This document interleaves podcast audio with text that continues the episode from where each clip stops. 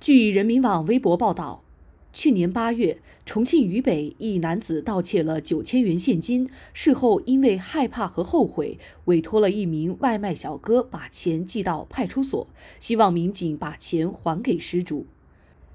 去年十二月，该男子返回重庆，民警在酒店将其抓获。